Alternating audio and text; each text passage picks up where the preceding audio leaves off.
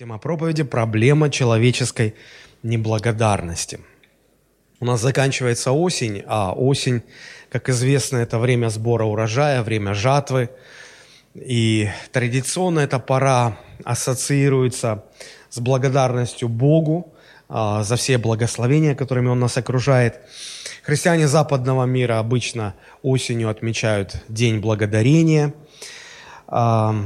евангельские церкви в нашей стране или в восточной традиции, они обычно отмечают праздник жатвы. Но мы сегодня поговорим о том, как человек может сохранить в своем сердце благодарность или оставаться благодарным Богу в любых обстоятельствах своей жизни. Я думаю, что благодарность э, – это чрезвычайно, чрезвычайно важное качество э, человеческого характера – но часто благодарность путают с вежливостью. Когда человек вовремя говорит спасибо, это еще не значит, что в его сердце горит благодарность кому-то за что-то. Чаще всего это просто вежливость. Ну, так положено, так принято. Настоящая же благодарность – это всегда ответная реакция, которая рождается в человеческом сердце на оказанную человеку доброту. Это внутреннее состояние, которое, безусловно, находит свое выражение во множестве различных форм. Эти же формы без внутреннего содержания, ну, это просто вежливость, это просто может быть воспитание. Но нам нужна суть. Неблагодарные люди – это люди, э, в сердце которых в ответ на сделанное им добро никакого чувства, никакого э, позыва, никакой обратной реакции не возникает. Конечно, их можно научить быть вежливыми, и для человеческого общения порой и этого бывает достаточно, вполне достаточно. Но мы-то люди верующие, мы же понимаем, что мы ходим перед Богом, а Бог видит сердце человеческое.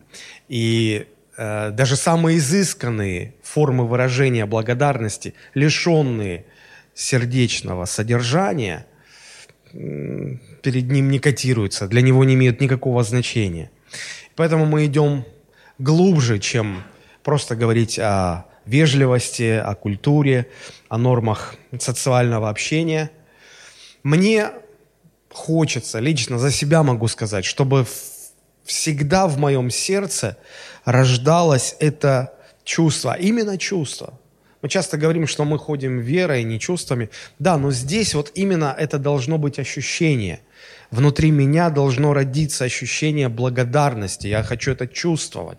Не просто э, в нужное время говорить там, Богу о благодарности. Э, я хочу ее переживать. И вот как человек может э, иметь эту благодарность, за каждое, каждое малейшее Божье благословение и участие в, в его жизни. Но мало того, что благодарность часто путают с вежливостью, даже когда этой путаницы удается избежать, благодарность все-таки э, очень сильно недооценена. Она перестала входить в обязательный набор качеств человеческой души. Ну, если есть, хорошо, если нет, ну, не страшно, можно и обойтись. Но на самом деле нельзя обойтись. Нельзя. Ведь нельзя, нельзя, нельзя же сказать, если человек дышит, ну, хорошо, а если не дышит, ну, ладно, можно и обойтись. Нельзя обойтись, потому что если он не будет дышать, он, он, он не сможет жить. Он физи, его физическое тело умрет. Точно так же и благодарность, если, если будет отсутствовать благодарность, тогда начнет умирать душа человека человеческая душа будет разрушаться. А Библия говорит нам о том, что отсутствие благодарности является серьезной причиной, или, наверное, так сказать, причиной серьезнейших проблем, которые а, возникают в жизни человека. А, в особенности неблагодарность является главной причиной духовной деградации верующих людей – еще раз повторю. Неблагодарность является главной причиной деградации или саморазрушения верующих людей. И поверьте, я не утрирую, я не сгущаю краски. Я бы очень хотел подобрать такие слова и сказать сегодня эту проповедь так, чтобы она э, просто ну, встряхнула вас, встряхнула вас, чтобы вы обратили внимание на эту серьезнейшую проблему, проблему человеческой неблагодарности. И да поможет мне Господь. Итак, я возьму на себя смелость утверждать, что неблагодарность, Библия э, называет неблагодарность причиной деградации человека. Апостол Павел в одном из своих посланий, в частности в послании к Тимофею, упомянул э, неблагодарность как качество, которым будут поражены даже верующие люди в последнее время. Это знаменитый отрывок 2 Тимофею 3, 3 глава с 1 по 5 стих, помните, да? «Знаешь что в последние дни наступят времена тяжкие, ибо люди будут самолюбивы, сребролюбивы, горды, надменны, злоречивы, родителям непокорны, неблагодарны и так далее, и так далее, и так далее». Посмотрите, как неблагодарность связывается с э, множеством других пороков, которыми будет которым будет подвержено человечество в последнее время. Причем это речь идет о христианах. Там написано, э, они будут более сластолюбивы, нежели боголюбивы. Да, то есть там какая-то любовь к Богу будет, еще теплится. У них будет вид благочестия. Речь идет о верующих людях, о церкви. Но э, мне бы хотелось сейчас э, в качестве основного текста, базового места Писания для этой проповеди открыть с вами а, послание к римлянам, первую главу, с 21 стиха и до конца главы. А, в этом отрывке апостол Павел недвусмысленно утверждает, что неблагодарность является, он, он видит неблагодарность как причину для последующего, для последующих пороков, для, для последующего саморазрушения человеческой личности. Давайте мы прочитаем это место, Римлянам 1 глава с 21 стиха и ниже. «Но как они, познавши Бога, о ком идет речь, как они? Это люди, это люди, которые, а, глядя на окружающий мир, на природу, люди думающие, люди не глупые, люди, которые могут а, путем анализа прийти к пониманию, что все-таки кто-то это все должен был сотворить. Они понимают, что вот если, если он сделал из глины кувшин, да, то этот кувшин появился не сам по себе, а у него есть Творец, это человек, человек сделал. Но что такое кувшин по сравнению с, э, с горами, с лесами, полями, с землей? Это гораздо более сложная вещь. И как можно поверить, что она могла произойти сама по себе, случайно, в результате какого-то нелепого случайного стечения обстоятельств, просто сама по себе. Просто никто это не делал.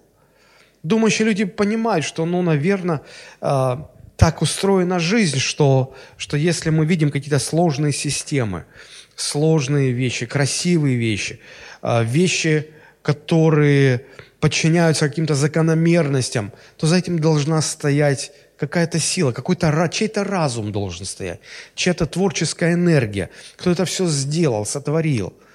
Другое дело, что люди не понимают, кто это, не знают Творца. Но, но рано или поздно думающий человек неизбежно приходит к пониманию того, что кто-то должен быть. И вот про них говорит апостол Павел, но как они, познавши Бога, то есть поняв, что должен быть Бог, поняв, что должен быть Бог, при этом они не прославили его как Бога и не возблагодарили, но осуетились э, в умствованиях своих, и омрачилось несмысленно их сердце, называя себя мудрыми, обезумели, и славу нетленного Бога изменили в образ, подобный тленному человеку, и птицам, и четвероногим, и присмыкающимся, то и предал их Бог в похотях сердец их нечистоте, так что они сквернили сами свои тела. Они заменили истину Божью ложью и поклонялись и служили творению вместо Творца, который благословен во веки. Аминь. Потому предал их Бог постыдным страстям. Женщины их заменили естественное употребление противоестественным. Подобно и мужчины, оставившие естественное употребление женского пола, разжигались походью друг, друг на друга. Мужчины на мужчинах, делая срам и получая в самих себе должное возмездие за свое заблуждение – и как они не заботились иметь Бога в разуме, то предал их Бог превратному уму делать непотребство. Так что они исполнены всякой неправды, блуда, лукавства, корыстолюбия, злобы, исполнены зависти, убийства, распри, обмана, злонравия, злоречивы, клеветники, богоненавистники, обидчики, самохвалы, горды, изобретательны на зло, непослушны родителям, безрассудны, вероломны, нелюбовны, непримирительны, немилостивы. Они знают праведный суд Божий, что делающие такие дела достойны смерти, однако не только их делают, но и делающих одобряют. Но и делающих одобряют. Если посмотреть на структуру этого текста, то нетрудно заметить, что начиная с 21 стиха и далее до конца, до конца главы идет перечисление человеческих пороков. Причем по нарастающей идет. С точкой кульминации в самом последнем 32 стихе когда сказано, что их души настолько разрушены, настолько деградированы, что они, понимая, что идут против Бога, понимая, что достойны Божьего суда, понимая, что они должны быть наказаны смертью, это их не останавливает. Они продолжают это делать. И мало того, они еще одобряют других, которые также поступают. Богословы называют этот отрывок спиралью греховности, имея в виду, что а, от, от 21 стиха и ниже идет как бы по спирали, все вот так вот закручивается, и человек все глубже и глубже падает в нечистоту, в грех, в порог, доводя себя до, до окончательного, до полного саморазрушения. И вот интересно, что начало этой спирали, начало этого падения, ведущего к полному саморазрушению – апостол Павел видит в одном, казалось бы, не очень приметном таком человеческом качестве, качестве человеческой души – неблагодарность. Неблагодарность. Оказывается, э, ну посмотрите, как они, познавши Бога, не прославили Его как Бога и не возблагодарили. Вот это спусковой крючок, вот это триггер, который запускает остальной механизм. И пошло не возблагодарили Бога, то есть остались неблагодарны Богу. И Бог оставляет человека наедине с его а, низменными страстями, и человек не может с этим справиться. А дальше идет превратный ум, предал их Бог превратному уму, так что они э, начали делать то, что делать нельзя. Они не понимают, что этого нельзя. Им кажется, это нормально. А дальше понеслось, они уже не могут остановиться. И вот этот список, да, с 29 стиха, они исполнены всякой неправды, блуда, лукавства, коростолюбия, злобы, ненависти. Все, все, все, все, все там дальше идет больше, больше и больше и больше. То есть, оказывается, неблагодарность – это не просто рядовое качество человеческой души. Неблагодарность – это, это причина запуска механизма, духовной деградации человека. Кто бы мог подумать, что саморазрушение человека начинается с неблагодарности. Кто бы мог подумать, что это, это вот этот вот спусковой крючок, после которого все, весь этот механизм начинает работать. Вот почему я утверждаю, что неблагодарность – это недооцененное качество. Люди недооценивают опасность этого состояния, не до конца понимают, насколько это серьезно, насколько это важно, и что, по, по сути, из себя оно представляет. Далее я хотел бы поподробнее остановиться на двух, на двух таких ключевых мыслях, а, что, что в свою очередь является причиной неблагодарности. Если неблагодарность – это причина деградации человека – то почему эта неблагодарность возникает? Каковы причины возникновения неблагодарности? И затем мы посмотрим на, на, на три основных последствия неблагодарности. Каким последствиям неблагодарность приводит в жизни человек? Итак, первое. Причины. Причины неблагодарности. Почему люди не благодарят Бога? Почему, когда мы порой заглядываем в глубину своего естества, в свое сердце, мы находим там не так уж и много вот этого чувства благодарности, ощущения, что мы благодарны Богу, искреннего, настоящего. Откуда берется благодарность? Каковы причины? Но прежде всего а, я хотел бы сказать, что как бы противопоставляя одно другому, с одной стороны, благодарность может выражаться, наверное, в бесконечном количестве различных форм выражения Это с одной стороны. Но с другой стороны, причины, которые приводят человека к неблагодарности, их всего две. И они а, носят духовный характер. Это, это духовные причины. Их две всего. Давайте с первой начнем. Первичная или, наверное, самая важная причина э, человеческой неблагодарности Богу заключается в том, что человек не почитает Бога. Непочтение Бога или непочтение к Богу вызывает в людях неблагодарность Богу. То есть, если человек испытывает недостаток э, благодарности к Богу, то это признак того, что у человека есть определенные проблемы в отношении к Богу. Что-то в его отношении к Творцу не так. И поэтому у него неблагодарность. Недостаток благодарности Богу – это всегда признак того, что у человека есть определенные проблемы в его отношении к Творцу. Посмотрите, как на это указывает апостол Павел.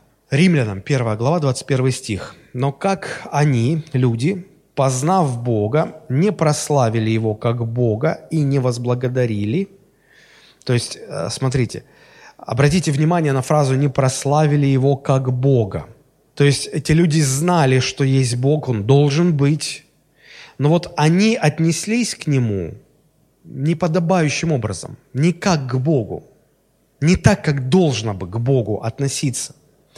В синодальном переводе стоит вот это слово «не прославили его». Оно немножко вводит в заблуждение, потому что, когда речь идет о прославлении, то мы-то понимаем как. Ну, вот, э, это что-то связанное с тем, что человек говорит какую-то хвалу, там, славит Бога. Вот мы говорим «слава Богу», да, вот прославил Бога. Не сказал «слава Богу», не прославил Бога. Но, но если посмотреть множество других переводов – то э, и, и посмотреть оригинальный текст, то точнее бы можно было бы перевести так. И хотя они знали Бога, но они не почтили Его как Бога и не возблагодарили Его. Зная, что есть Бог, не почтили Его как Бога. И вот это становится причиной неблагодарности. То есть, чтобы благодарить Бога, прежде необходимо иметь почтение к Богу именно как к Богу именно как к своему Творцу. Благодарность к Богу никогда не появится в вашем сердце, пока вы не проявите должного почтения к вашему Творцу. Это первая причина. А вы спросите, ну а что значит должное отношение? Должное это как? Как должно-то? А давайте вспомним 10 заповедей. Помните? А, мы уже не раз говорили, что 10 заповедей условно делятся на две части.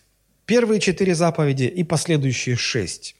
Почему такое разделение? Потому что если проанализировать, то нетрудно увидеть, что первые четыре заповеди, они регулируют взаимоотношения между человеком и Богом.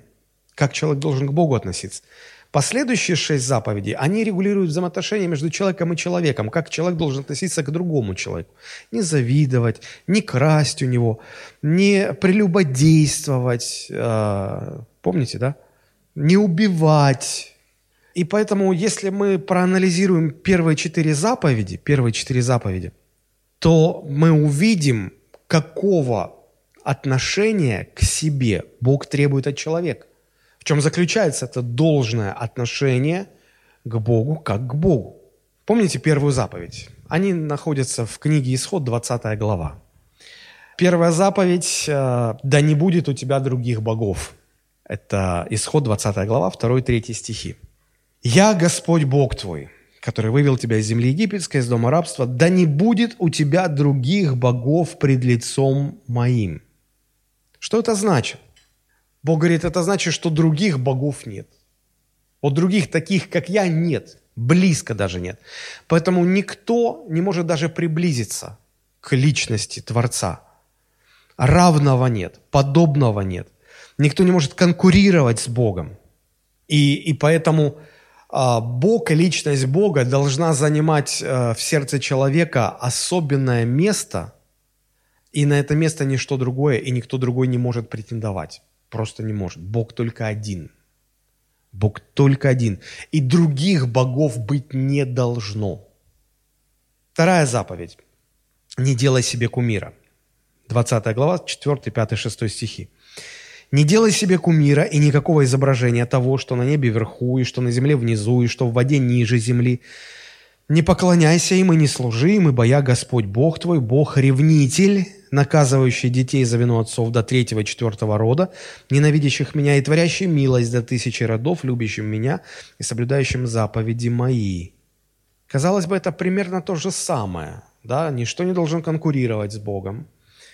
А, но, но, но здесь есть нюанс. Если в первой заповеди Господь утверждает, что только Он является Богом, то во второй заповеди Он говорит, Он предупреждает человека, чтобы человек не делал ни, ни, ничто в своей жизни источником, из которого он мог бы черпать радость, удовлетворение, смысл своей жизни, чтобы вот из этого источника человек не черпал больше – чем он всего это может черпать в Боге, как в источнике. Понимаете, о чем идет речь? То есть, другими словами, если, если человек увлекся в своей жизни чем-то, что приносит ему больше радости, чем он находит э, этой радости в Боге, если человек увлекся чем-то, что приносит ему больше смысла в его повседневной жизни, чем этого смысла он находит в Боге, больше удовлетворения, чем он находит в Боге, то вот это, это, это является твоим идолом. Идол – это не каменные статуэтки, это не деревянные вырезанные фигурки каких-то богов-башков. Идолы – это источники, в которых люди черпают радость, счастье, удовлетворение, силы, удовольствие, смысл, жизнь. Вот, вот то, чем они живут, жизнь черпают.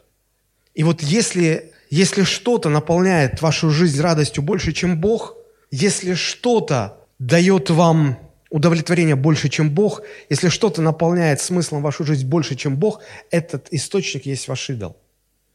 Этим идолом может стать ваша работа.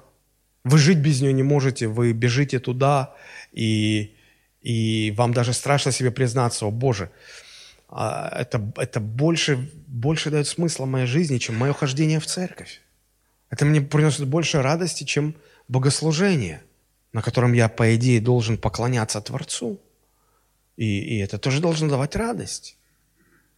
Идолом может стать ребенок, которого родители полюбят больше, чем Бога. Потому что этот ребенок будет им приносить больше счастья, удовлетворения, чем их отношения с Богом. Этот ребенок становится идолом. Любимая женщина или любимый мужчина может стать идолом. И вот Бог во второй заповеди говорит, не, не делай себе таких кумиров. Не делай этого. И, и дальше он говорит, я ревнитель, я ревную. Я не буду на это просто так смотреть. Меня это задевает, меня это обижает. Не, ну, ну, не заигрывай с этими. Знаете, это можно сравнить с вашим э, отношением к вашей жене или к мужу. Ну, я как мужчина буду говорить, да? А, моя жена ну, а, я не, не знаете, вот мне иногда супруга моя говорит, «А, ты вот что-то рассказываешь там о детях, обо мне, и люди думают, что вот мы... А, то, что я говорю, в принципе, о детях, в принципе, о, семье, это не значит, что ну, вот все это там в нашей семье. Не, не подумайте неправильно, да? Ну, я говорю, в принципе, что жена, в принципе, она всегда ревнует а, я не говорю про какие-то сцены дикой ревности, нет, но а, а здоровая ревность. Любая нормальная жена всегда ревнует внутри, чтобы ее муж никогда не связывал свою радость, счастье и удовлетворение, в, которое он черпает в браке с ней, с этой женщиной, чтобы он никогда не подумал, что с какой-то другой женщиной он может получить больше этой радости, больше этого счастья. Женщины, правильно я рассуждаю? Конечно. Вот, э, э, это, это нормально. Это нормально. И каждая женщина в сердце своем хочет, чтобы никогда ее муж даже в мыслях не стал рассматривать, что какая-то другая женщина хотя бы даже приблизиться может к ее уровню, так чтобы в ней этот мужчина, ее мужчина, получал бы больше радости, больше счастья. В коем случае.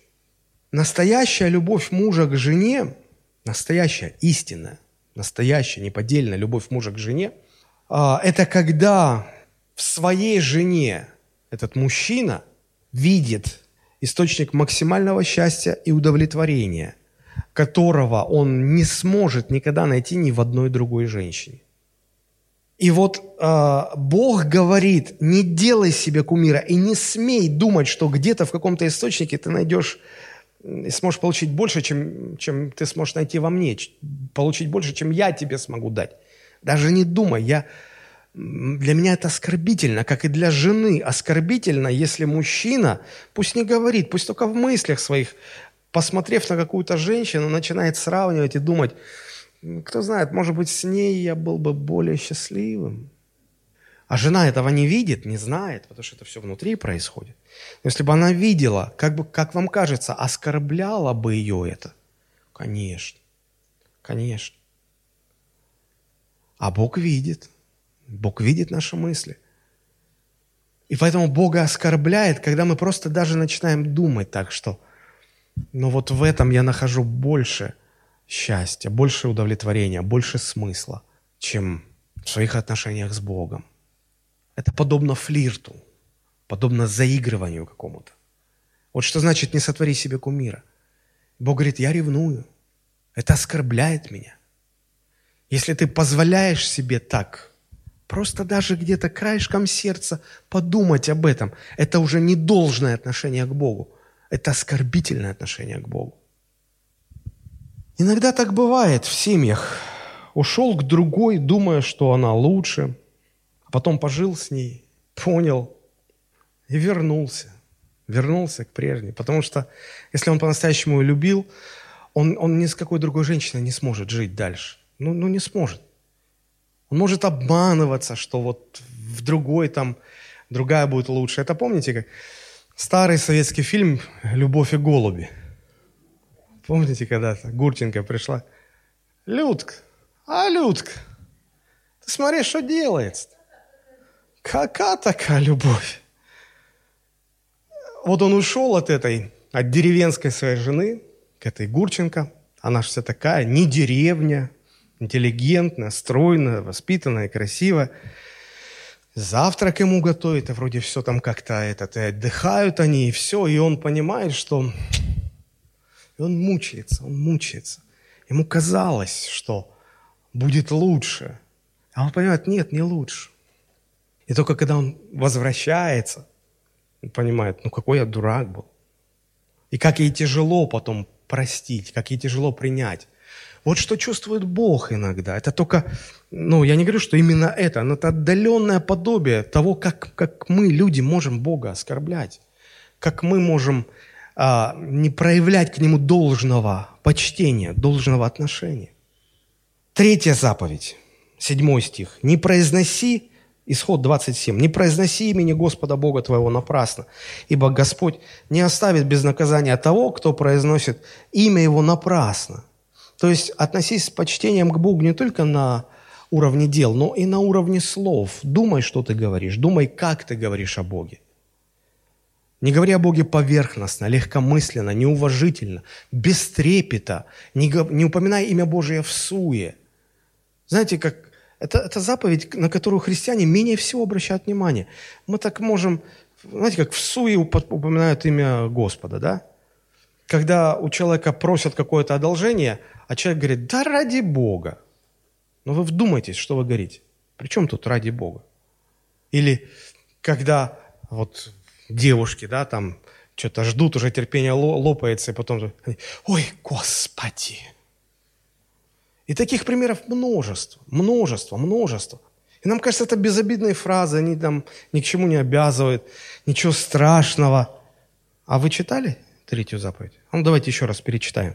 «Не произноси имени Господа Бога твоего напрасно, ибо Господь не оставит без наказания это дело». Не оставит без наказания.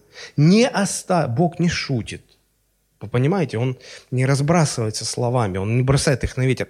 Он говорит, не оставит без наказания того, кто произносит имя Его напрасно. Не оставит. Вы надо думать, Господи, да что же на меня навалилось-то столько всего? Да ну что, ну я же тебе верю, я же тебе доверяю. Может, проблема с третьей заповедью? Я, вы поймите, я не пытаюсь все усложнять. Я просто пытаюсь объяснить, что мы, даже мы, верующие люди, уже не говоря про неверующих, мы, верующие люди, мы не до конца понимаем, что значит почтить Бога как Бога, оказать Ему должное почтение, оказывать Ему должное почтение. Это связано и со словами. Ну и не только со словами. Четвертая заповедь, посмотрите, исход 20 глава, 8 стих и дальше. «Помни день субботний, чтобы светить его». 9 стих. «Шесть дней работай и делай в них всякие дела твои, а день седьмой – суббота Господу». Должное отношение и почтение к Богу выражается еще и в том, что человек выделяет седьмой день в неделе исключительно для того, чтобы почитать Бога. Поэтому, посмотрите, вот понимание, что Бог единственный и больше не может быть такого, как Он – Первая заповедь. Вторая заповедь – не делай себе кумиров. Третья заповедь – следи за своими словами, чтобы Бога в суине, не, имя Божие не употреблять. Четвертое э, – выделяй день, один день в неделю, когда ты будешь поклоняться Богу, когда ты будешь приходить в собрание Божье, Божьих людей. Вот, вот четыре конкретных, практически измеримых вещи, в которых выражается должное почитание Бога как Бога. Первые четыре заповеди. Хотя бы это. Бог, Бог требует к себе почтения. И есть много мест Писания, просто за неимением времени. Самые яркие такие прочитаю. Малахия, первая глава. Книга пророка Малахии, первая глава, шестой стих. Это Господь обращается к людям и говорит, смотрите, сын чтит отца, и раб чтит господина своего. И Бог говорит, если я отец, то где почтение ко мне? Если я Господь, то где благоговение предо мною, говорит Господь. Бога всегда этот вопрос. А, создается ощущение, впечатление, что в народе Божьем постоянный дефицит почтения Бога, должного отношения к Богу. Постоянный дефицит, непрекращающийся дефицит. Господь снова и снова указывает на этот недостаток. И я раньше задавался вопросом, Господи, а почему тебе это так важно? И знаете, как иногда вот люди, невежественные люди, которые поверхностно так все воспринимают, они они говорят примерно следующее, и надо сказать, что их слова не лишены логики. Они говорят, ну слушайте, а что ваш Бог вот требует к себе почтения, требует, чтобы ему поклонялись, требует, чтобы его прославляли. Говорит, ну я тоже отец, у меня тоже есть дети. Но я же, возвращаясь с работы домой, я же их не ставлю всех в кружок, не приказываю им становиться на колени и, и восхвалять меня, о, какой папа у нас великий. Я не страдаю манией величия. А почему Бог ваш страдает? Я говорю, ты, ты, ты все неправильно понимаешь. Ты все неправильно понимаешь.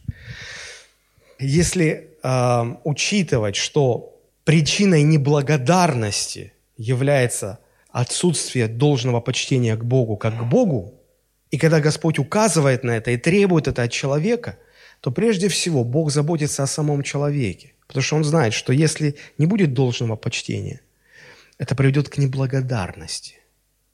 Неблагодарность запустит механизм. Ты остаешься один на один со своими страстями и похотями.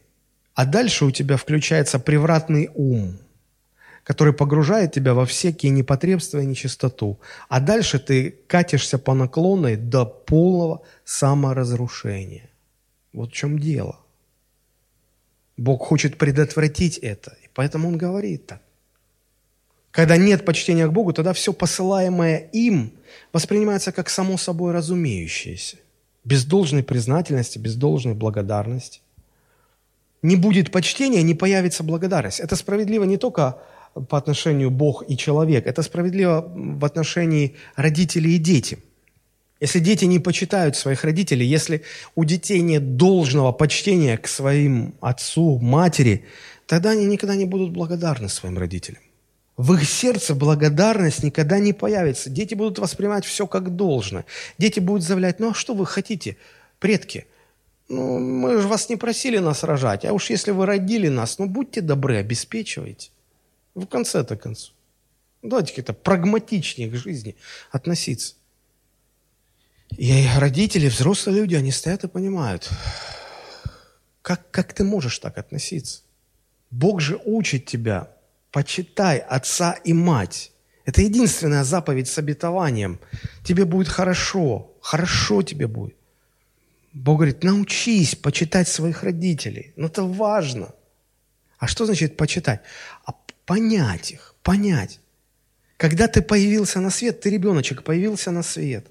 ты был вот трех-четырехкилограммовый комочек, не способный о себе позаботиться никак, способный только плакать, кушать и какать, и писать. Все, больше ничего. И если бы не родители, если бы не мама, которая грудью кормила, ты жадно э, своими деснами, под, в которых потом появились зубки первые, грыз сосок ее груди до крови. Мама сжимала губы и, и сдерживала слезы, потому что ей больно. А ты, вот тебе хорошо. Тебе ночью что-то приснилось, и ты проснулся, сразу орать. И мама тоже просыпается, идет и тебя убаюкивает, кормит. Потом ты заболел. Мама тебя понесла к врачу, оплатила лечение. Потом ты вырос, тебе нужно в садик отправить. Мама тебя платит за это. Мама покупает тебе одежду, мама покупает тебе еду, мама заботится о тебе. Потом ты идешь в школу. Мама это все делает, делает, делает, делает. И вот когда дети не имеют должного почтения к своим родителям, они даже не понимают, ну, они не сознают. Им кажется все как бы сам, ну, ну это само собой разумеется, но это, ну, как, это как должно должно. Это воспринимается так. И нет никакой благодарности, нету. Есть обиды, есть претензии, есть а, конфликт. Вот, мама, я тебе говорю сейчас, а ты меня ругаешь, вот я не буду тебе больше ничего рассказывать из своей жизни. Ты кому ультиматум ставишь? Ты о чем, ребенок? Мне иногда хочется вот, честно, вот такую вот святую затрещину вот влепить, чтобы мозги на место встали. Ну как? Как? Откуда это все? Откуда? Нет должного почтения к родителям. Вот и люди так. Это то, что родители чувствуют, когда у них вот такие дети. Это слабое, слабое отголосок того, что ощущает Бог, когда сталкивается с э, непочтительным отношением людей к себе. Это серьезно. Это серьезно. Это первая причина. Вторая причина возникновения неблагодарности – это поклонение похоти. Похоть – это, это сильное желание – это не только сексуальные какие-то желания, это любые сильные-сильные желания человека.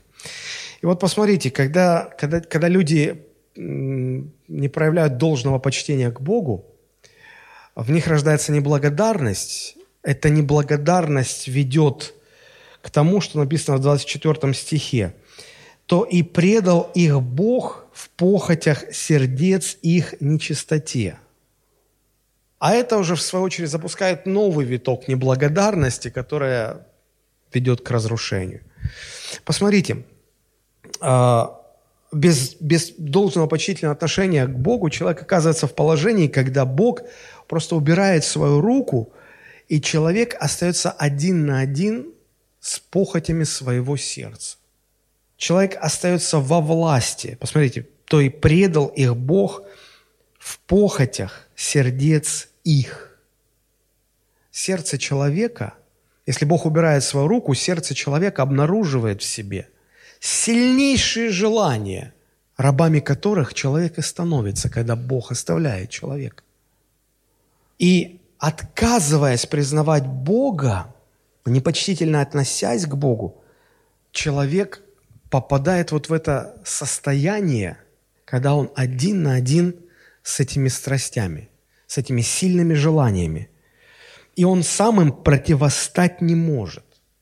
Он сам, знаете, это как вот, когда начинается торнадо, ураган, и вот он закручивает столбы, и в эти вихревые потоки попадают там автомобили, крыши с домов сносят. Да? Если человек окажется в этом потоке, он не сможет противостать, он ни за что не удержится, он попадет в этот, его унесет этот поток унесет этот ураган.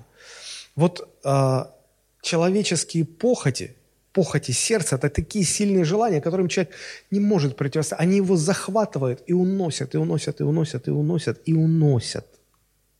Что происходит после этого? Человек теряет способность верно мыслить. Человек теряет ориентацию.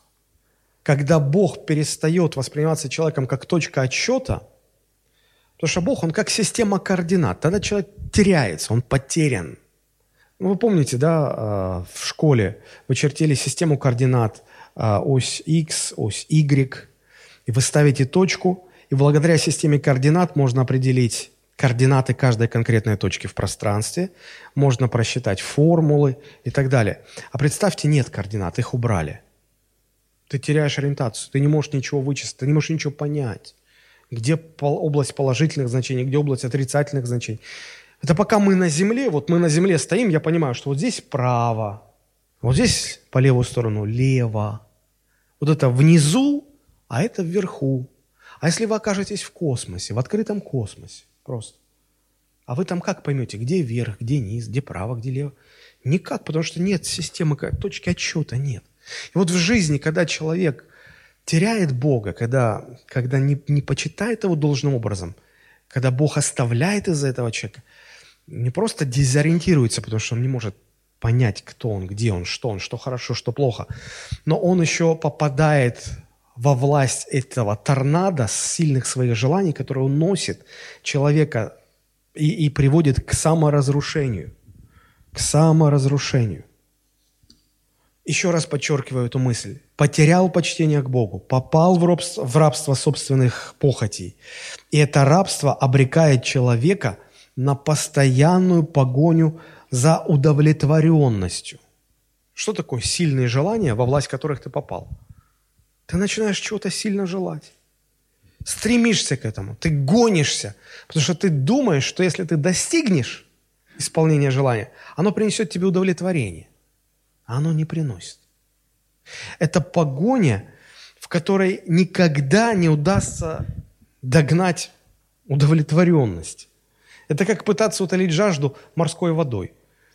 Чем больше ты ее пьешь, тем больше хочется пить, а соль приводит к обезвоживанию, и это в конце концов убивает тебя. Ты умираешь просто. Но ты умираешь а, в жажде, не удовлетворив свою жажду.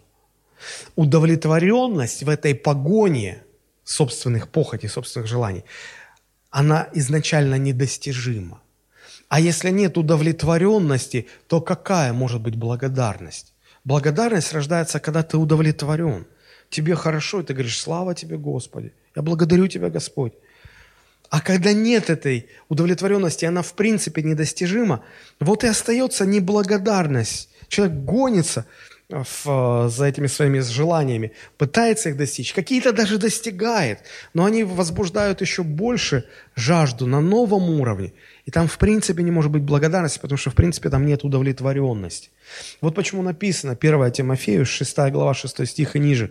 «Великое приобретение – быть благочестивым и довольным, ибо мы ничего не принесли в мир, а, явно, что ничего не можем и вынести из него. Имея пропитание и одежду, будем довольны тем».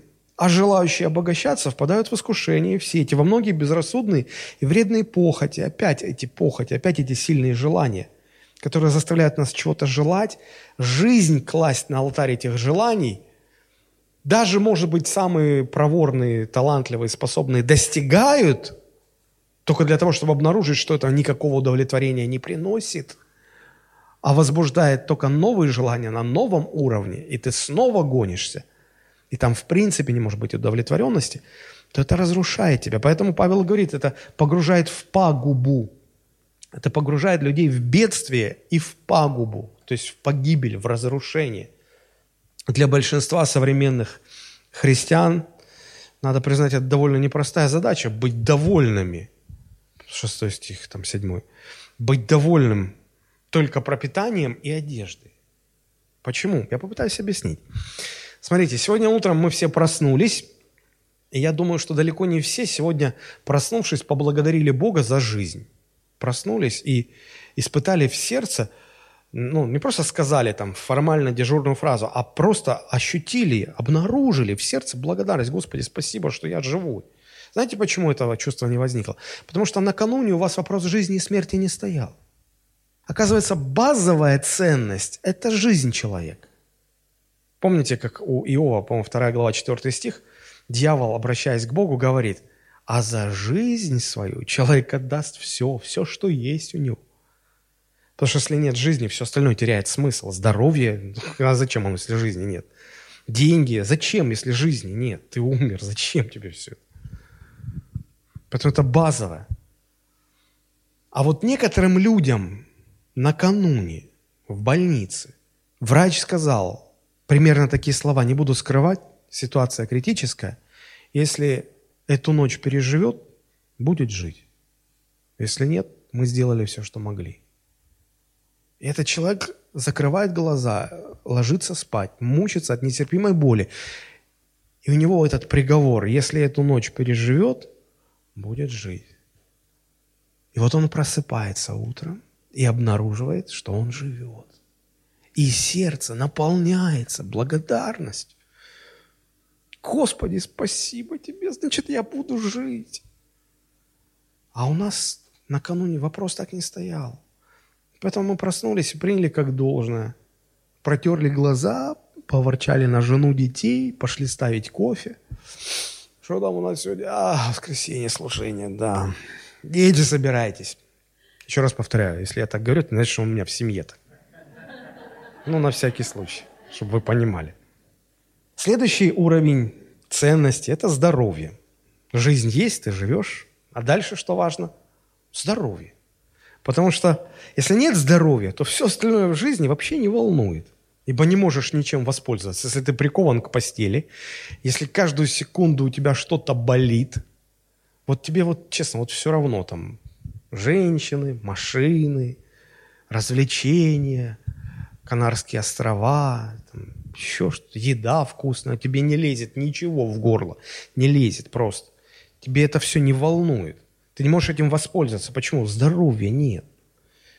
Но у большинства из нас со здоровьем так все более-менее относительно в порядке. И мы воспринимаем это как само собой разумеющееся. Кто сегодня утром, проснувшись, благодарил Бога за свое здоровье? Ну вот, единицы. Мы воспринимаем это как, как должное, как должное. Знаете, когда приболел, когда что-то вот так вот слабость, э, хочется просто лечь, лежать, да, чтобы тебе чаек сделали, не трогали. Но когда у тебя все хорошо, когда, э, когда тело дышит здоровьем, тебе хочется творить что-то. Ты, ты не можешь усидеть дома. Тебе хочется куда-то идти в горы, тебе хочется купить мотоцикл на мотоцикле, у мужиков под полтинник, у них такая это, навязчивая идея. Мотоцикл и, и сразу тебе что-то вот, вот, почему? Да здоров, потому что. Вот появляются интересы всякие. Следующий уровень ценностей, когда есть жизнь, когда есть здоровье, это, это еда, одежда, жилье.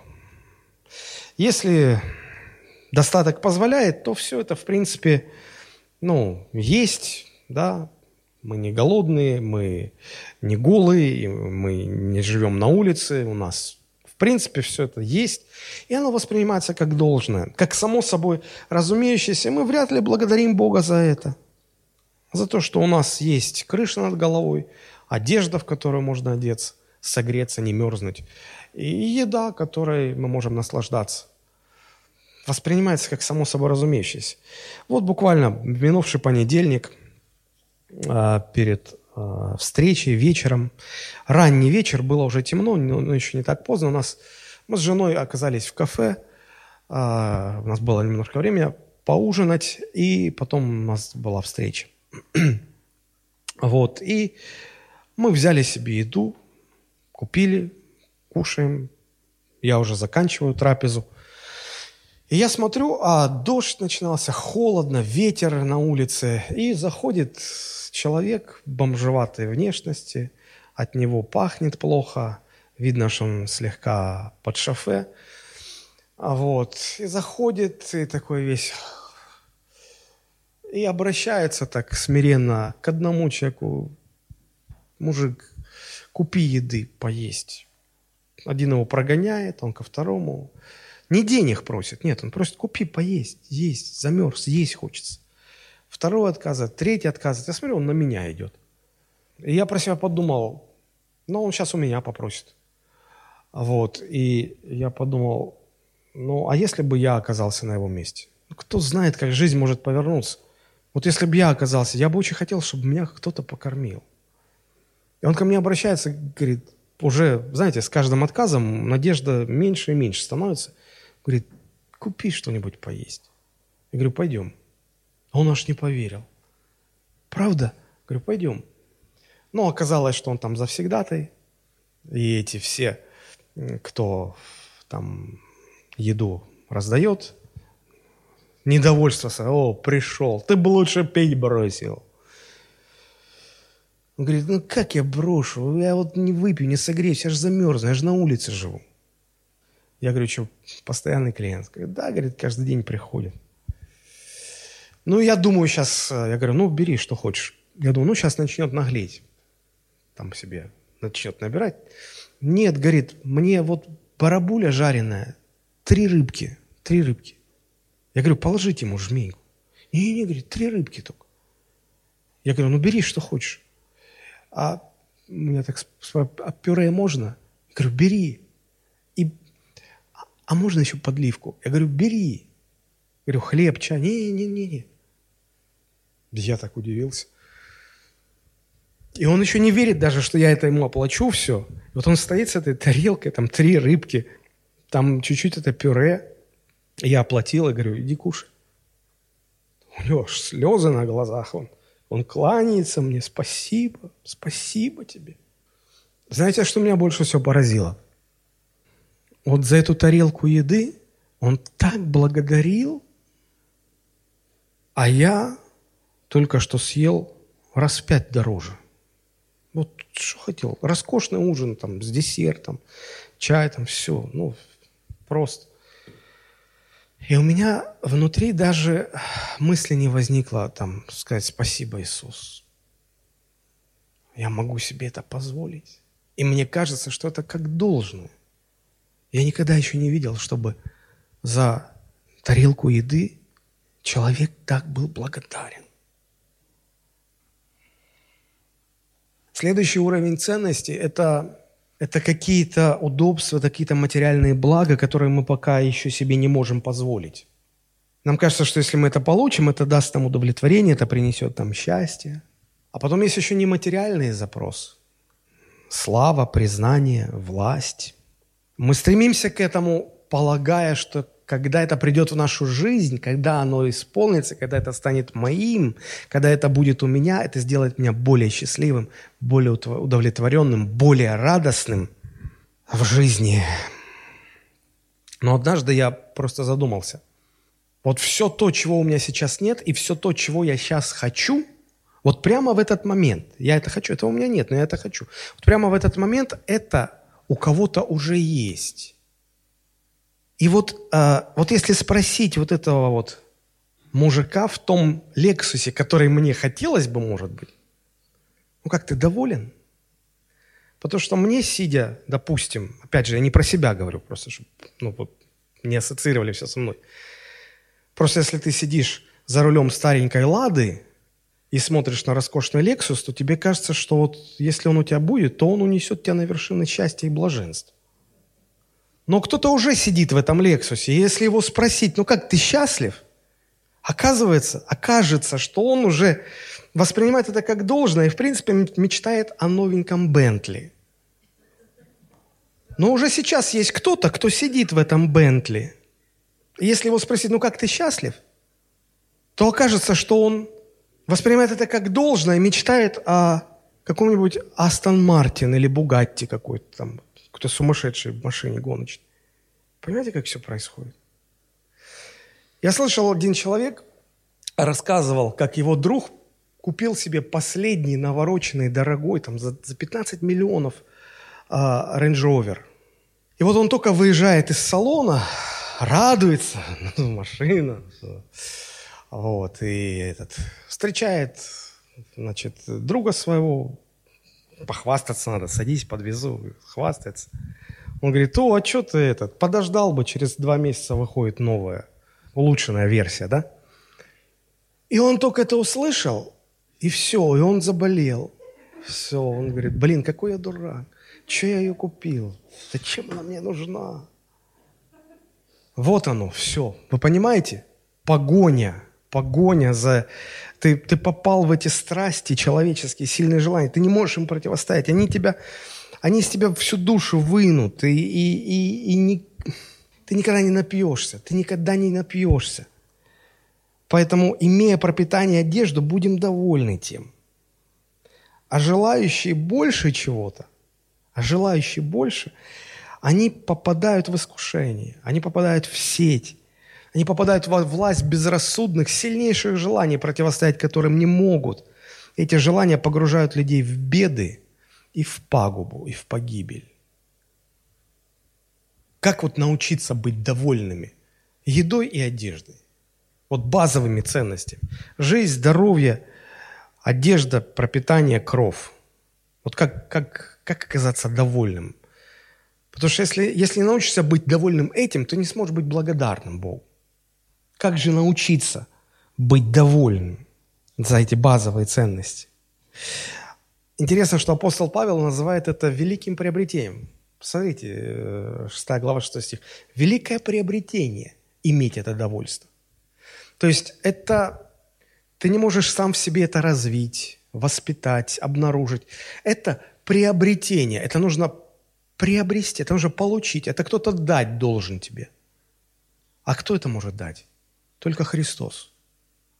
Только Христос может дать человеку возрождение его души, когда для него вот этих э, базовых ценностей будет довольно. Я попытаюсь объяснить, как это работает. Знаете, когда, когда верующий человек, есть жизнь, есть здоровье, ничего не болит, это хорошо. Ну а вдруг заболел? Ну, всякое случается. Ну а вдруг поставили смертельный диагноз? Ну а вдруг врачи говорят, что ну вот-вот ты умрешь? И мы понимаем, что если человек настоящий верующий, для него это не трагедия. Потому что он, он знает, что есть вечная жизнь. Он понимает, что закрыв глаза в этом мире, он откроет их вечности. Он не теряет ничего. Более того, открыв там глаза, он сможет встретиться с тем, кого любил больше всего и больше всех в жизни, со своим Господом, с Иисусом Христом. Он сможет обнять его, он сможет припасть к его ногам, он сможет общаться с ним там все время. Когда я влюбился, вот сейчас я про себя рассказываю. Когда я влюбился, я хотел общаться. Мне хотелось звонить, разговаривать, быть рядом. Знаете, мы живем уже э, больше 23 лет вместе. Каждый день вместе. Иногда мы как бы ну, воспринимать начинаем это как должное. Иногда мы даже, ну, про себя ворчим там друг на друга. Иногда. Иногда. Впрочем, как и вы. Да, да. Я, я просто что хочу объяснить, а, донести какую мысль. То есть иногда нам, мы, воспри... мы, мы начинаем друг друга воспринимать как что-то должное. Ну, как бы это. Но стоит мне уехать в командировку на несколько дней, я начинаю понимать, что а пусть ворчит. Пусть она вот это вот делает, что меня раздражает. Пусть, ну, ну, ну только чтобы она была рядом. Ну, потому что ну, ну, ну, ты, не, ты начинаешь понимать, что ты не можешь без нее. Тебе надо быть рядом. Разлука показывает то, что ты приедается, ты перестаешь это ценить. Так вот, тот, кого ты любил всю жизнь, ты теперь с ним будешь общаться. И этот кто-то разделит с тобой всю славу. Потом все, что ты оставил на земле, ну, если кому что было оставлять, дома, бизнесы, там, богатство, ни в какое сравнение не идет с той славой, которая там поделится с вами Христос. Ни, ни в какое сравнение. И поэтому, если верующий человек удовлетворен вечной жизнью, общением со Христом и славой, которую разделит с ним Христос, Тогда человек будет благодарен и доволен тем, что ему позволено жить на земле. И вот эти базовые ценности, жизнь, здоровье, одежда, пропитание, кровь над головой, они просто позволяют человеку жить на земле. А смысл жизни христианина – жить для Христа, ради Христа, служа Ему, что-то для Него сделать. И тогда уже второй вопрос. Будет у тебя Бентли, не будет Бентли. Как-то вот тебе, ну, честно говоря, не так важно. Тебе важно прожить так, чтобы жизнь твоя прославила Христа. Чтобы Христос, когда ты встретишься с Ним, сказал, хорошо, добрый и верный раб, войди в радость Господина твоего. Вот, вот, то есть ценности совсем другие. И ты просто доволен, что ты имеешь возможность жить. И, и помните, как апостол Павел говорил, имею желание разрешиться и быть со Христом. Но понимаю, что остаться здесь полезнее будет для вас, потому что я вам могу послужить. Поэтому лучше, наверное, все-таки останусь, чтобы, чтобы вам, чтобы больше пользы принести Господу, трудясь у вас. То есть вот такие ценности. Тогда приходит довольство, а если ты доволен, ты, тогда возникает чувство благодарности. Тогда возникает чувство благодарности. И тогда ты понимаешь, что будет у тебя там богатство, не будет, э, будешь ты есть простую еду или какую-то изысканную, неважно. Это не важно. Вот тогда и только тогда начинают доходить до сердца слова Христа, как когда, когда к нему, помните, подошли два брата и говорят, «Э, Господь, помоги нам разделить э, наследство, а то что-то мы опять тут запутались. Мы. А Христос говорит, я даже не буду этим заниматься.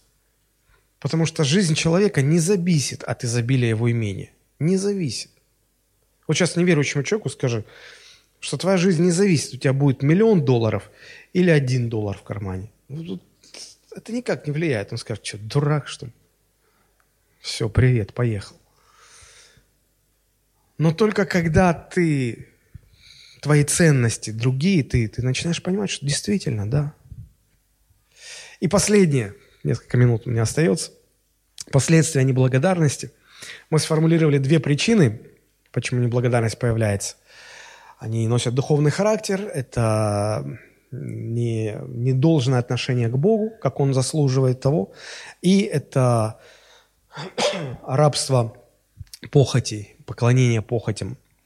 Вот. Последствия три, когда человек живет в неблагодарности, это повергает его в рабство вот этих низменных страстей. Посмотрите, Римлянам 1.24 и ниже то и предал их Бог в похотях сердец их нечистоте, так что они сквернили сами свои тела, низменной страсти. Они заменили истину Божию ложью, поклонялись и служили твари вместо Творца, который благословен вовеки. Аминь. Потому предал их Бог постыдным страстям. Они остались один на один со своими этими сильными желаниями. И то есть эти желания постыдные. То есть они э, неестественные, ненормальные. Люди, люди стали воспринимать их как нормальные.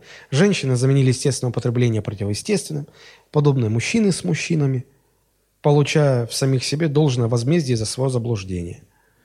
То есть, когда, когда нет благодарности в сердце, человек остается, попадает в рабство своим низменным страстям, низменным похотям, постыдным похотям. И, и он, он, он просто даже не понимает, что это, ну, это неправильно что-то. А не понимает он, потому что второе последствие неблагодарности – это превратный ум. Посмотрите, 28 стих. «И как они не заботились иметь Бога в разуме, то предал их Бог превратному уму делать непотребство». В современном переводе. «И так как они не пожелали постичь Бога, Бог отдал их во власть их развращенного ума, побуждающего делать то, что делать нельзя». Но они даже не способны понять, что это нельзя и не нужно, что это разрушительно. Они в этом удовольствие находят. Третье последствие – это полная деградация души, потому что с 28 стиха потом просто запускается этот список пороков.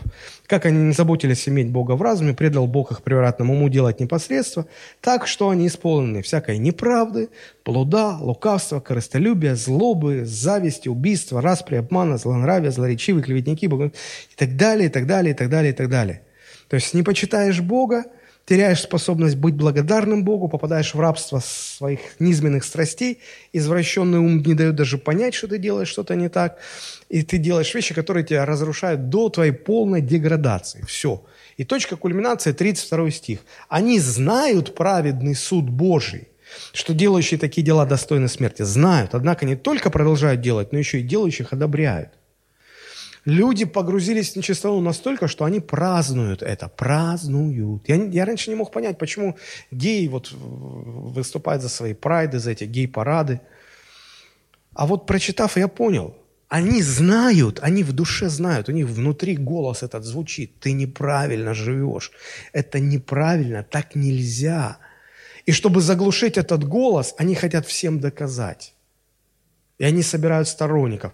И говорит, давайте все, скажите, что это нормально. Ну, скажем мы, что это нормально. Ну, пусть весь мир скажет, что это нормально.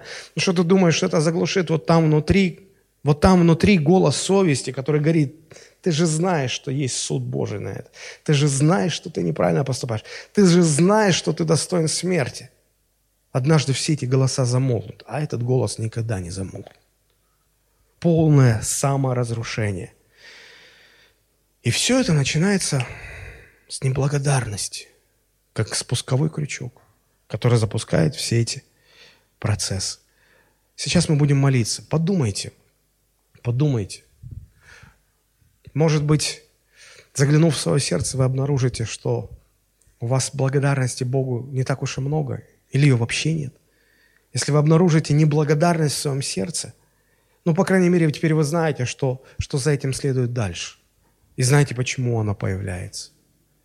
И, наверное, есть о чем поговорить Богу. Я бы очень хотел жить так, чтобы замечать каждое Божье прикосновение, каждую Божью милость, каждое Божье благодать, благодеяние. Замечать, фиксировать, отмечать, не пропускать мимо. И очень хочу, чтобы сердце мое откликалось на это – на, на фиксирование этой Божьей благодати откликалась искренним, настоящим чувством, чувством благодарности, когда просто заполняет твою внутренность вот это состояние, удовлетворенность, и хочется сказать, Господи, спасибо Тебе. Слава Богу, как же хорошо, как же здорово, Господь, как я Тебе благодарен. Если жизнь будет наполнена благодарности, это как, знаете, как антитела – как, э, как противоядие, как антидот. Этот мир не сможет нас разложить. Бог сохранит нас для себя в этом мире, чтобы однажды мы встретились с Ним и не опускали глаза в стыде, а смогли просто открыться Ему, сказать, как долго я ждал этой встречи. Давайте склоним наши головы и помолимся. Господь, мы благодарны Тебе за Твою любовь. Мы поклоняемся Тебе за, за то, что Ты говоришь к нам через Твое Слово.